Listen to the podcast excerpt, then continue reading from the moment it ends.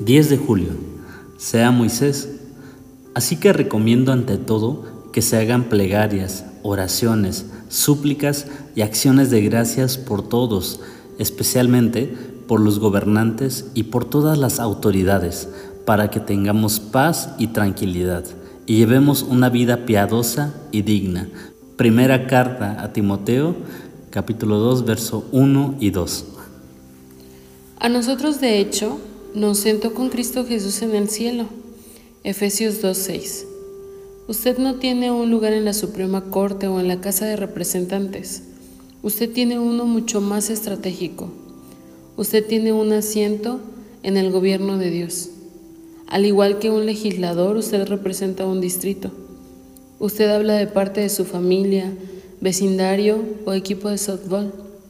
Su esfera de influencia es su región a medida que crece en fe, su distrito se expande.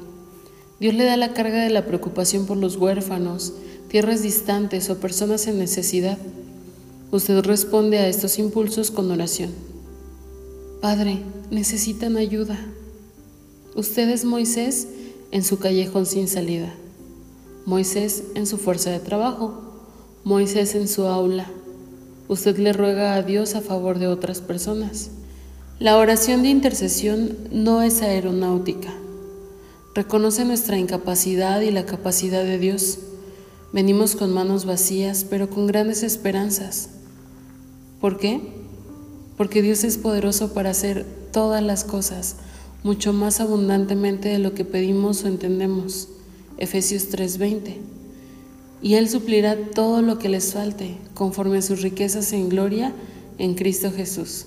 Filipenses 4:19. Cuando Dios da, Él da un regalo que está apretado, sacudido, para que haya un lugar para más, desbordante y derramado sobre el regazo. Lucas 6:38. Tome su lugar a los pies de Jesús. Levante su mundo en oración. Sea un Moisés hoy.